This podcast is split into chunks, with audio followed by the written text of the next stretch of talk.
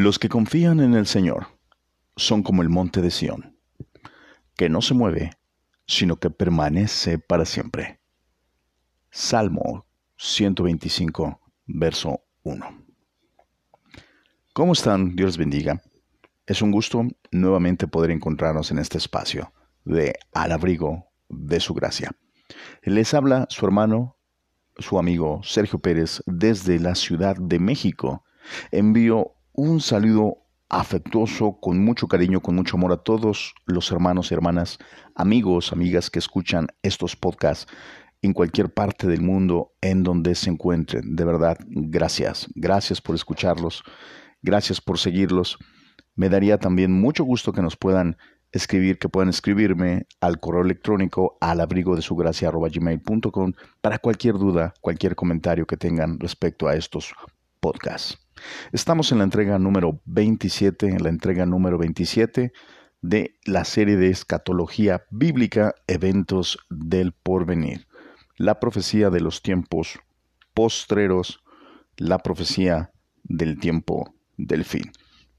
Y a pesar de que, em, desde luego, hermanos, y lo hemos comentado, estas últimas fechas, a razón de la pandemia y a razón de los sucesos que se están dando a nivel mundial, que son realmente, sobre todo los fenómenos meteorológicos que están sucediendo en estos últimos días, es sorprendente lo que está pasando en el mundo.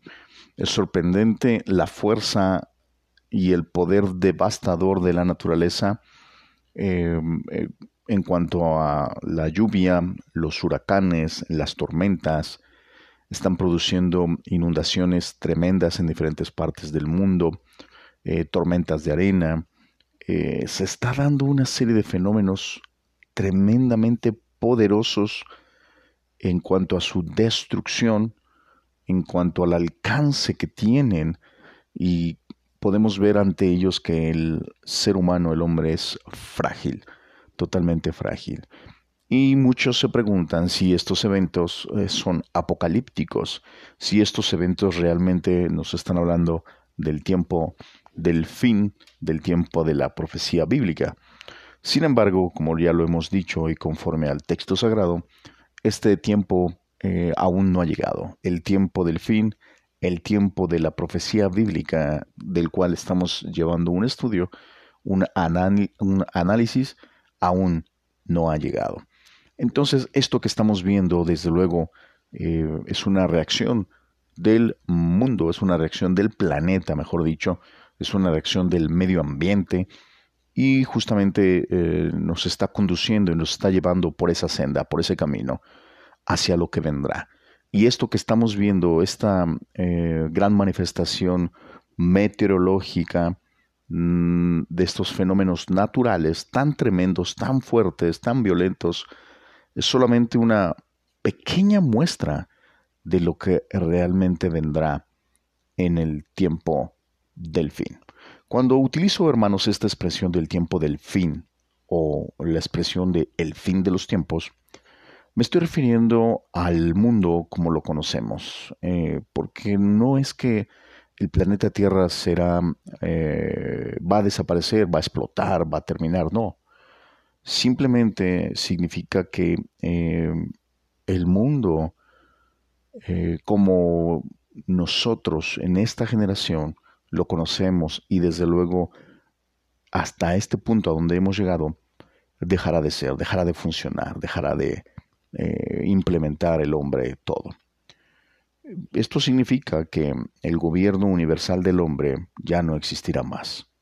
Eh, desde luego terminará porque se va a establecer la teocracia, el gobierno tangible y perceptible de Dios en la tierra, en el mundo.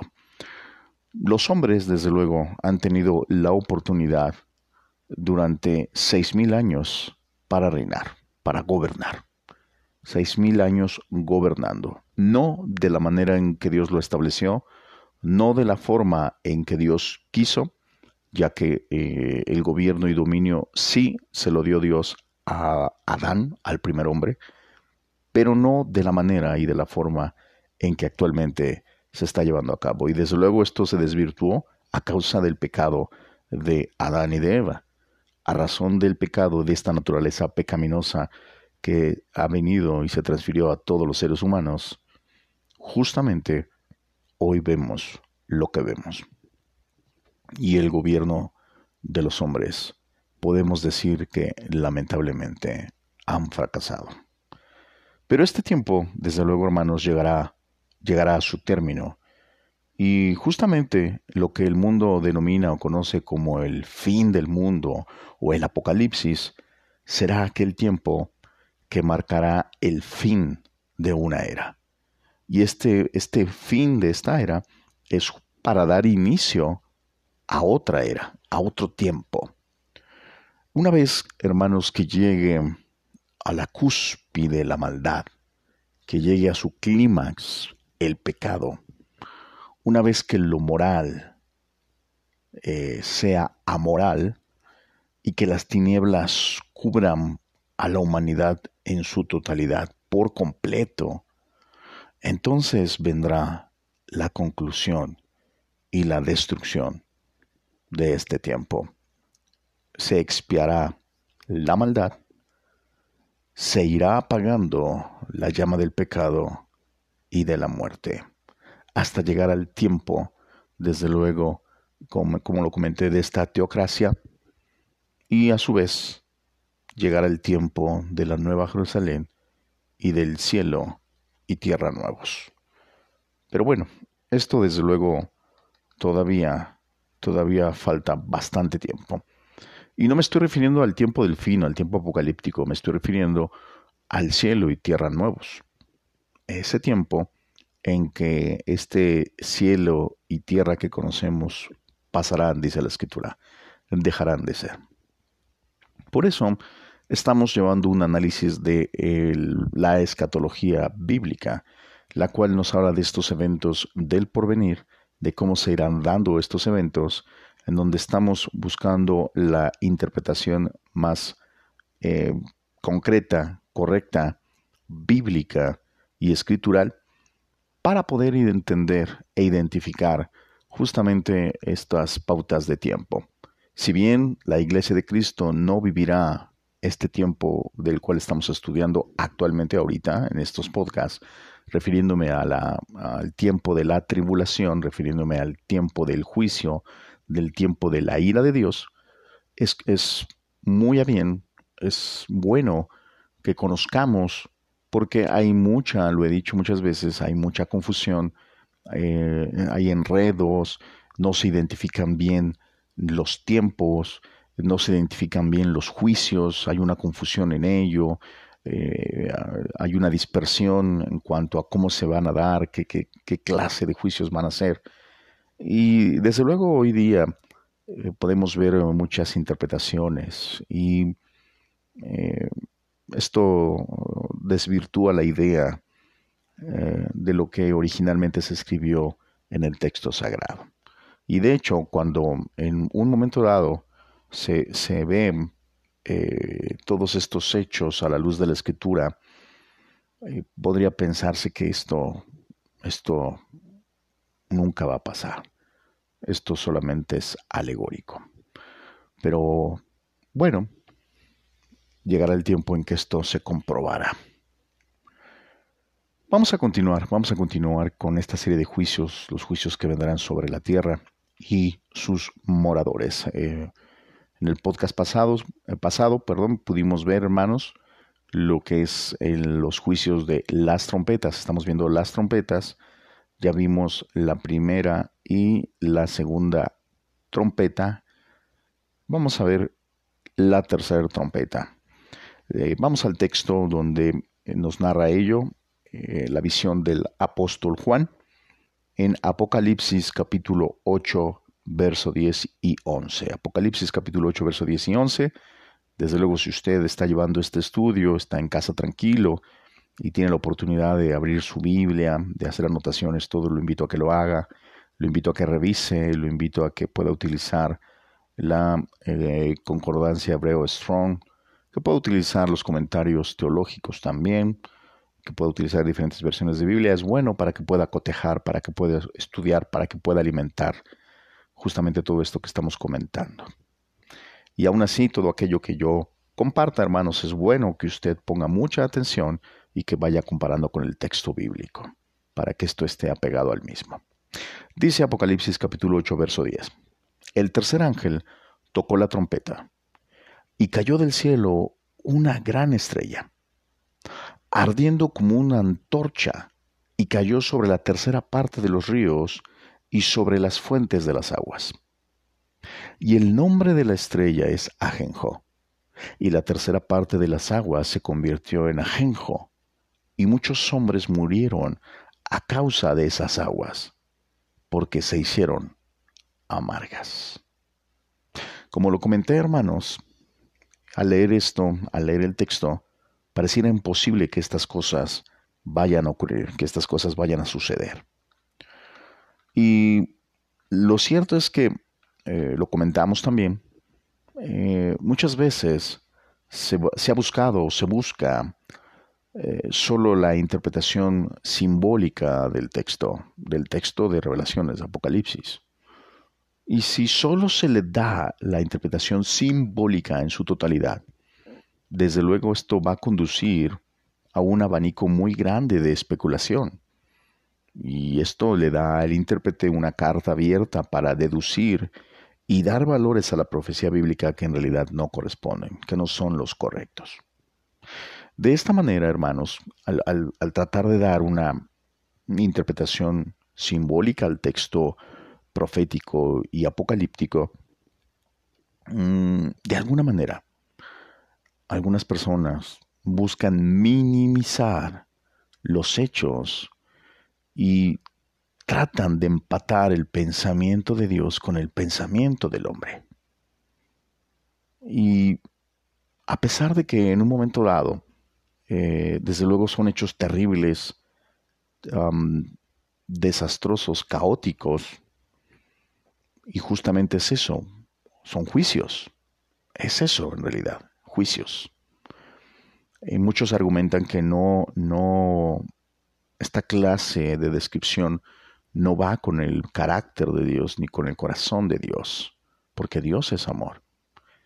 Sin embargo, también Dios es justo y Dios es santo. Entonces, em, normalmente nosotros tratamos de justificar estas em, profecías y esta acción de parte de Dios al decir que hay un error en la interpretación, que hay un error en los hechos, que no se van a dar de esa manera, que no puede haber tanta destrucción, no puede haber tanta mortandad, que sería imposible. Sin embargo, hermanos, desde luego la oportunidad de salvación está hoy a la puerta, está disponible en la persona de Cristo Jesús. Hoy día el Evangelio del arrepentimiento, el Evangelio de la cruz, se, se, está esparciendo por todo el mundo como nunca antes, justamente por estas tecnologías. Como nunca antes se está predicando el Evangelio. Y no me estoy refiriendo al pasaje de Mateo 24, en donde dice que se predicará este Evangelio por todo el mundo. No, no, no. Esto ya lo hemos hablado en otros podcasts, ya aclaramos a qué evangelio se está refiriendo. No es el evangelio de la cruz del arrepentimiento, sino el evangelio del reino. Pero, em, justamente hermanos, hoy día tenemos la oportunidad, o el hombre tiene la oportunidad, de resarcir el daño, de arrepentirse y de entregar su vida y su corazón a Dios y la única puerta para entrar es Cristo. Y efectivamente, aunque sí hay simbología en el texto apocalíptico, porque desde luego sí lo hay, y conforme a lo que es la hermenéutica bíblica podemos ver el tipo, antetipo y las diferentes figuras, porque sí hay figuras eh, que se utilizan para hablar, eh, figuras retóricas que se están utilizando para describir algunas cosas, desde luego que sí. Eh, al utilizar la hermenéutica bíblica como medio de interpretación, buscamos un tanto la interpretación histórica gramatical también, de manera que podamos tener una vista más clara de los eventos futuros. Tampoco podemos hacerlo todo totalmente literal, tenemos que identificar y saber en qué momento está siendo literal y en qué momento entra una figura, en qué momento hay un simbolismo. Pero no todo es simbólico, así como no, todo es literal. No podemos perder de vista, hermanos, que en el Antiguo Pacto, en el Antiguo Testamento, hay registro de hechos portentosos, prodigios magníficos que fueron publicados y que han estado eh, o que han presentado y que nos han estado hablando y nos hablan justamente de la omnipotencia de Dios. No podemos negar eso. Y el hombre a veces se empeña en quererle dar una explicación a esos hechos, justamente para negar o el poder de Dios o la existencia de Dios. Ahora bien, retomando el pasaje que acabamos de leer, la, la, visión del apóstol Pablo, perdón, del apóstol Juan, reitero, del apóstol Juan, al toque de esta tercer trompeta, nos está refiriendo un juicio en el que del cielo va a caer una gran estrella a la tierra. Esta se llama Ajenjo, una estrella ardiendo como una antorcha, y esta caerá sobre la tercera parte de los ríos y fuentes de agua. Muy bien. El texto, hermanos, al referirse a una estrella, nos está hablando de un resplandor, perdón, no nos está hablando meramente de un resplandor radiante o de una gloria celestial, como es el caso descriptivo de Lucifer o, Lucero, el resplandeciente, el hijo del alba. Así es como aparece en el texto eh, original. Reitero, no nos está hablando de este tipo de esplendor eh, radiante o de esta gloria celestial. Esto inclusive eh, lo podemos ver en Isaías capítulo 14, verso 12 y 13. Dice, quisiera leerse a los hermanos. Dice así, ¿cómo caíste del cielo, oh lucero, hijo de la mañana? Cortado fuiste por tierra, tú que debilitabas a las naciones, tú que decías en tu corazón, subiré al cielo, en lo alto, junto a las estrellas de Dios, levantaré mi trono, y en el monte del testimonio me sentaré a los lados del norte. Vemos aquí en este pasaje que justamente a Satanás se le da el nombre o se le menciona como Lucero, hijo de la mañana. Y esta es una descripción de la palabra estrella. De igual manera, en el versículo 13 nos está hablando justamente de ello. Dice, subiré al cielo y en lo alto, junto a las estrellas de Dios, levantaré mi trono. En este texto justamente se menciona a las kokabs.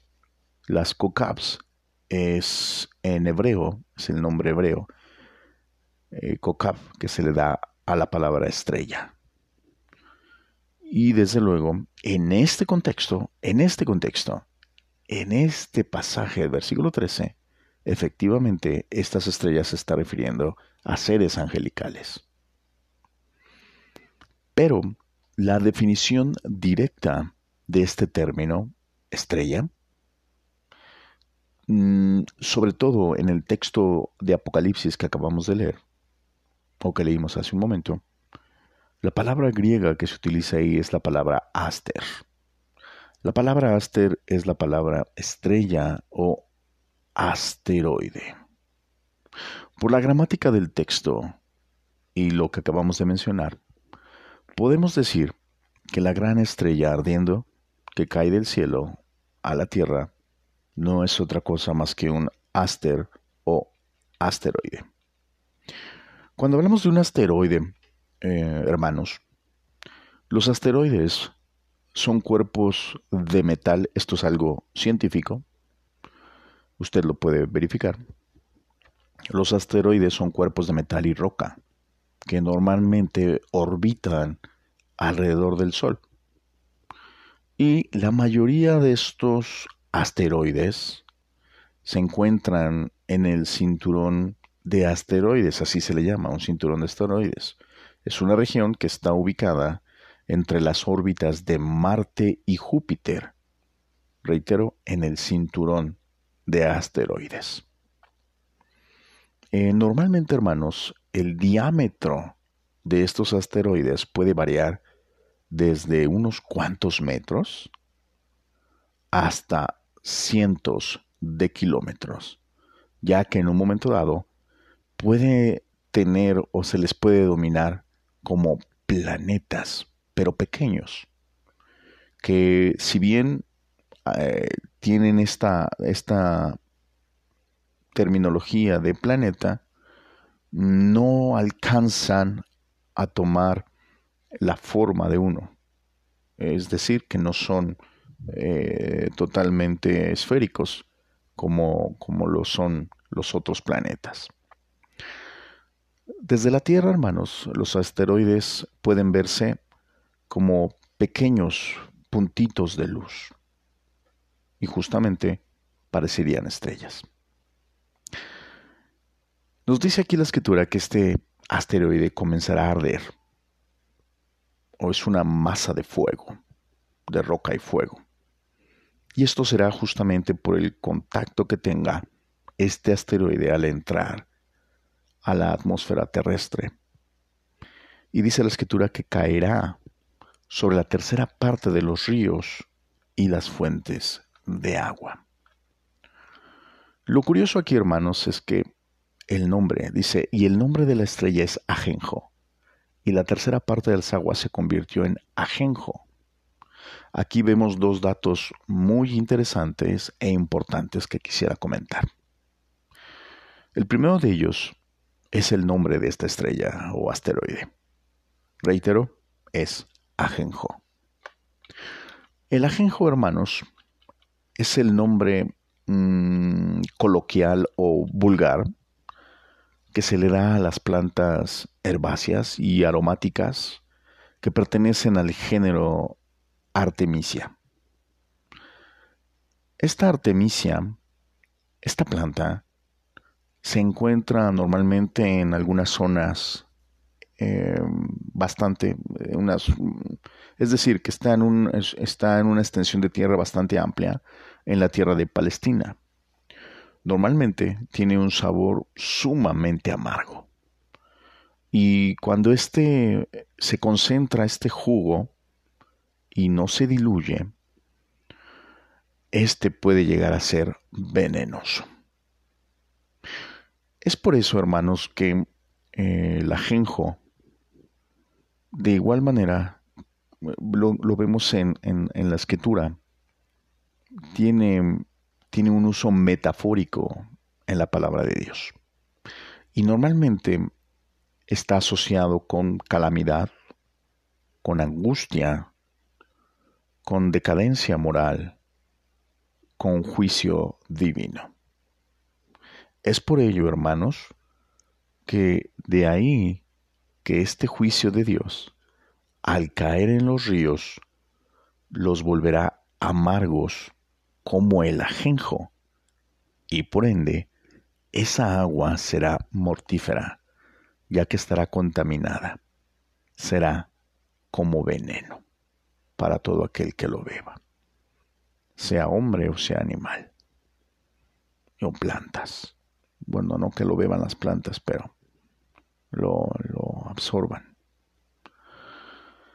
Ese es el primer punto importante a destacar. El otro, el otro punto es que el otro dato importante es que este juicio de la tercera trompeta nos dice que caerá en los ríos y fuentes de agua. Y muchos hombres morirán a causa de la amargura de las aguas.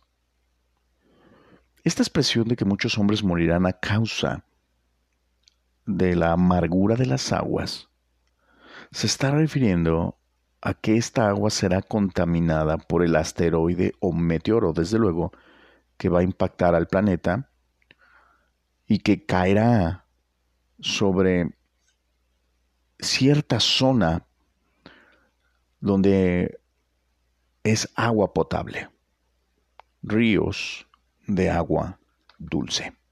Ríos de agua dulce.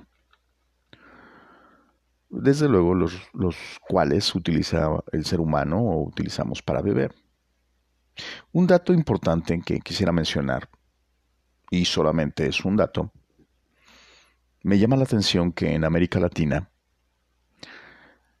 es una región o es la región donde se alberga la tercera parte del agua dulce del planeta. Y me estoy refiriendo que esto abarca una infinidad de ríos.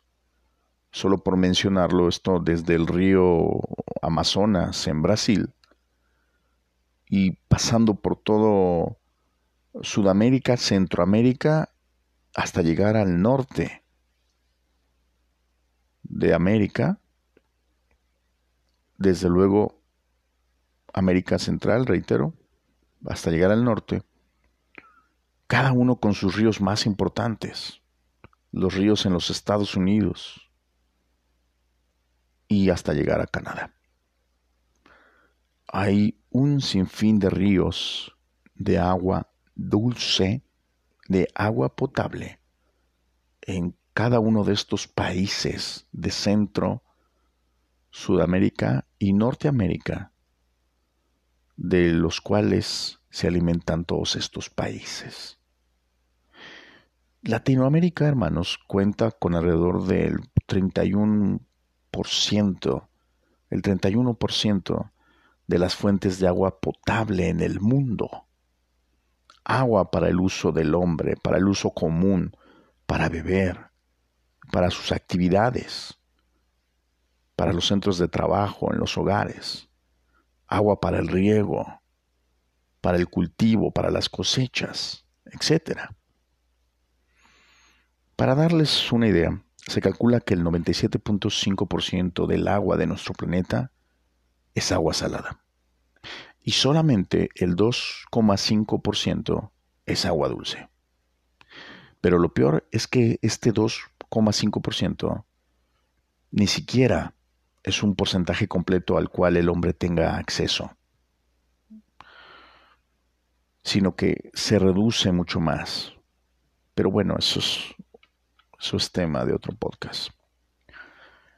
Y con esto, hermanos, no quiero afirmar, no estoy afirmando que necesariamente este juicio caerá en los ríos de Latinoamérica.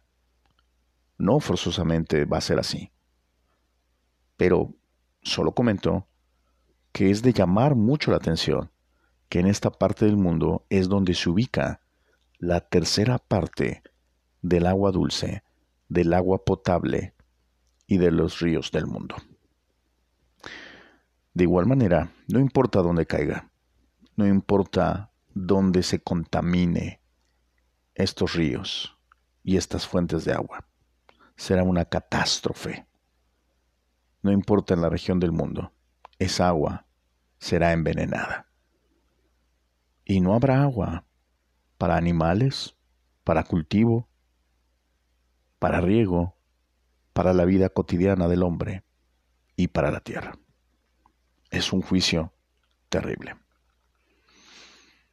El siguiente, el siguiente juicio, la cuarta trompeta, es Apocalipsis capítulo 8, verso 12. Dice, el cuarto ángel tocó la trompeta y fue herida la tercera parte del sol y la tercera parte de la luna y la tercera parte de las estrellas, para que se, eh, se oscureciese la tercera parte de ellos y no hubiese luz en la tercera parte del día y asimismo de la noche. El apóstol Juan pudo ver, hermanos, el toque de esta cuarta trompeta, en donde el sol, la luna y las estrellas carecerán de su luz. No todos, en una parte de ellos.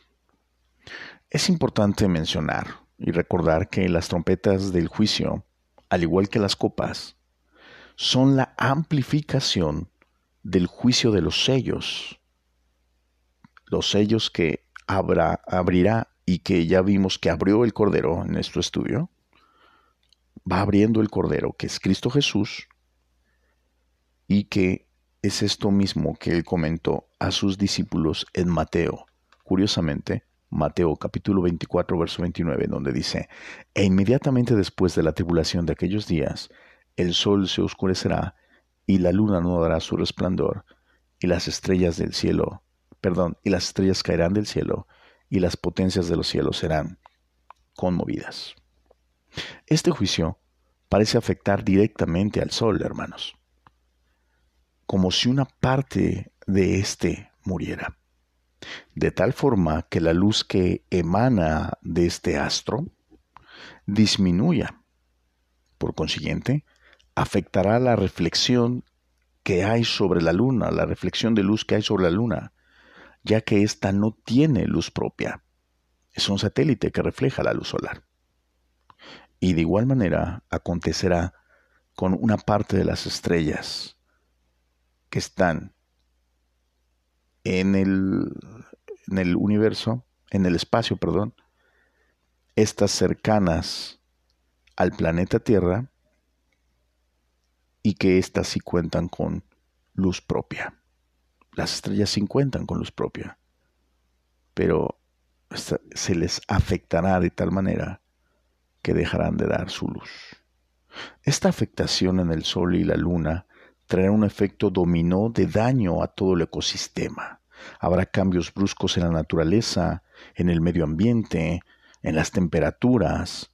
Aún afectará la biología y la botánica de una buena parte del planeta.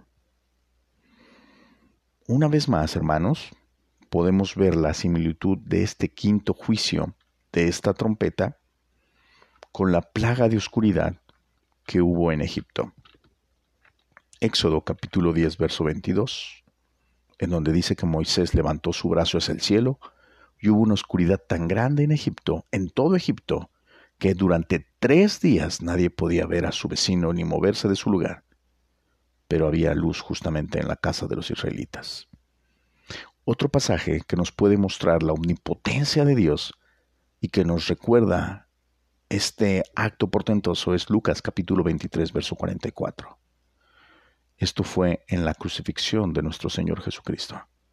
Dice el verso 44, cuando era como la hora sexta, hubo tinieblas sobre toda la tierra hasta la hora novena.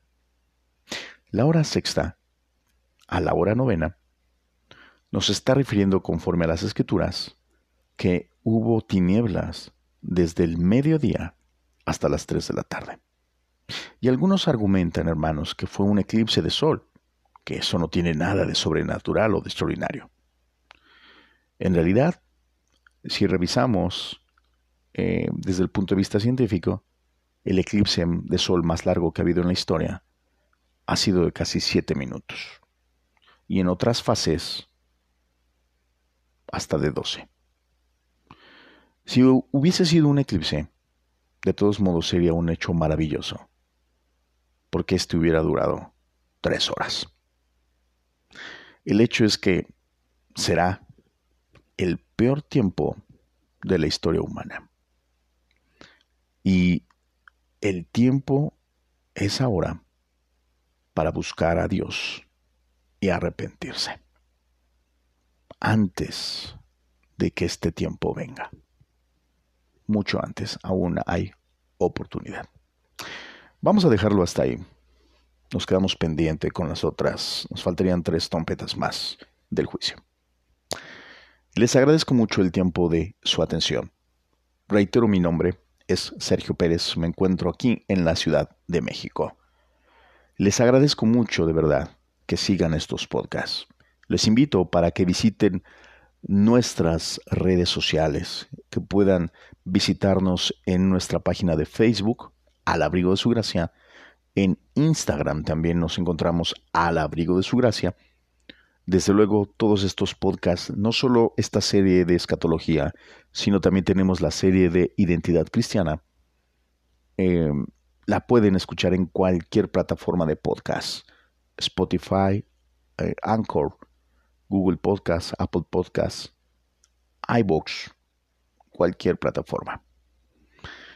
Y si gustan escribirnos, Reitero el correo electrónico al.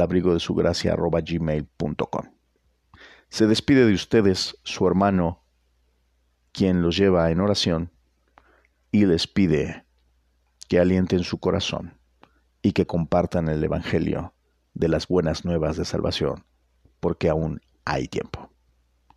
Esta es la entrega 27. Nos vemos en la próxima. Que Dios les bendiga.